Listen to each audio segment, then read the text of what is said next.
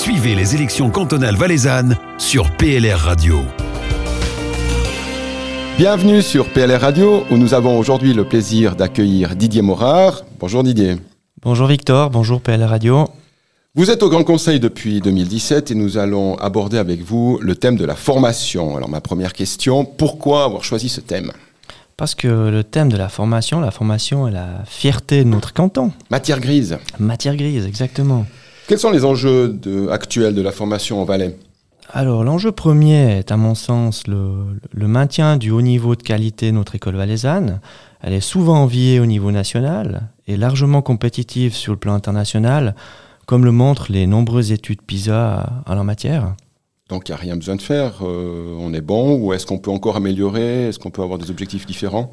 On est bon, mais on a quand même une voie à suivre, donc on a quand même des objectifs à tenir. Et il est primordial de poursuivre les objectifs que nous avions jusqu'à présent tout en les renforçant. Je pense plus particulièrement à la, à la qualité de nos enseignants, avec euh, notamment l'obtention de l'accréditation de notre HEP cantonal et la possibilité qu'ils puissent tout au long de leur carrière continuer à se former à l'égalité des chances, surtout en ce qui concerne les problématiques des élèves à, besoins particuliers que l'on peut rencontrer dans le- l'enseignement ordinaire, avec des troubles de l'apprentissage, tels que les troubles du langage oral-écrit, les troubles no- du nombre et du calcul, les troubles de la coordination, les troubles de l'attention avec ou sans hyperactivité, la déficience intellectuelle et bien d'autres qui pèsent autant sur les élèves que sur les parents qui sont souvent démunis face aux difficultés de, leur enfant. Du coup, il faut également une exigence flexible, c'est-à-dire être à l'écoute des élèves, des étudiants et, et de leurs besoins. Vous parlez d'une formation continue pour les enseignants. euh, Qu'est-ce qu'on pourrait leur apprendre? Comment on pourrait faire cette formation continue? Déjà, il est vital. Il est vital d'avoir une formation continue. La formation continue pour les adultes qualifiés ou pas qualifiés. Le monde d'aujourd'hui évolue tellement vite, même au bénéfice d'une formation certifiée, certaines personnes peinent vraiment à trouver du travail suite à un licenciement ou une réorientation professionnelle. On a parlé de formation continue pour les enseignants. Il y a un thème aussi qui est récurrent, euh, c'est le bilinguisme. C'est une priorité de tous les partis, le bilinguisme, aussi la constituante qui en a beaucoup parlé par rapport à l'unité cantonale. Est-ce que pour vous, c'est un objectif principal? Alors plus que jamais. La promotion du bilinguisme, est cruciale à mes yeux, au niveau économique d'abord, en augmentant l'employabilité des gens, en renforçant l'attractivité des régions par rapport aux autres, et dans le renforcement non seulement de la cohésion cantonale, mais également nationale. Le canton offre passablement de possibilités à nos jeunes pour se former dans les deux langues. Néanmoins, nous pouvons et devons encore mieux faire, car il, est encore trop rare de voir régulièrement des jeunes valaisans passer plusieurs mois ou une ou quelques années dans l'autre partie linguistique du canton, même si on peut constater qu'à 20 ans, les choses ont pas seulement évolué positivement. En ce sens, je pense qu'il serait important de recevoir un appui conséquent de la Confédération, qui elle aussi œuvre à, renfor- à renforcer la, cohésion en promouvant le bilinguisme. Le canton a investi plus de 10 à, à 15 millions pour ces filières bilingues. Berne pourrait consentir à plus d'efforts pour cette cause. Actuellement, le canton du Valais reçoit 1 million sur 4 ans, soit 250 000 francs par année. On parle de bilinguisme, il y a une, statistique qui est, qui est sortie euh, récemment qui indique clairement que les jeunes sont beaucoup plus attirés par l'anglais que par l'allemand. Donc euh, bilinguisme, allemand ou anglais? Je serais plus pour l'allemand, le canton est, bilingue. On constate que le haut-valaisan parle beaucoup plus le français que le, bas-valaisan parle, parle allemand. Donc on doit faire un effort à ce niveau-là. Et surtout que notre pays, ben, en général, parle quand même français, allemand. On l'a dit avant, euh, le, canton du Valais, en termes de formation, est un canton qui est passablement envié. En termes de PISA, on a des bons résultats. Euh, quel outil mettre en place maintenant pour, au, au minimum, maintenir ce, ce bon niveau, voire l'augmenter?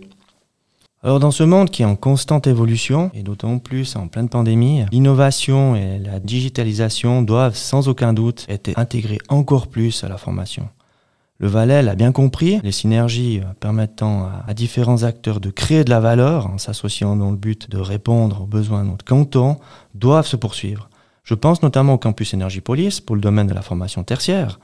Nous pourrions très bien imaginer des modèles similaires pour le domaine de l'apprentissage, par exemple via des partenariats entre le centre de formation en technologie industrielle et certains fleurons de l'industrie euh, valaisanne. En d'autres termes, il est primordial de promouvoir et de mettre en avant des compétences dont notre canton a besoin.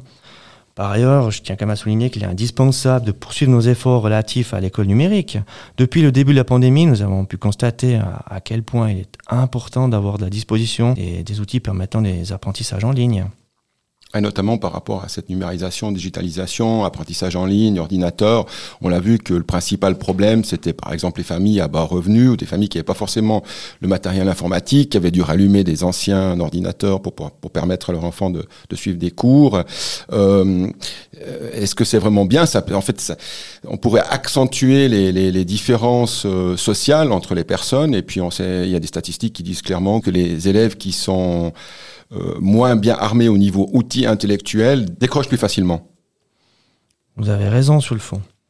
Il faut non seulement que les outils soient efficaces, il faut les adapter aux besoins, mais il faut également que les élèves et les enseignants soient non pas initiés, mais réellement formés à l'école numérique et à ces différents outils. J'en reviens au point que je parlais tout à l'heure, à savoir l'importance de la formation continue. Après, je pense qu'il ne faut pas, faut pas peindre le diable sur la muraille, car pour moi, les outils numériques restent quand même des moyens pédagogiques euh, auxiliaires. Deux dernières questions, un petit peu plus générales, Didier. Euh, vous êtes euh, donc sur le district d'Airain, vous venez d'Ayen. Euh, il y a la particularité, vous devez traverser un autre district pour aller faire campagne de l'autre côté. ça vous inspire quoi? C'est une chance. C'est une chance pour Nayanto d'Alaïvolen, c'est une chance d'un évolénard de venir à, à.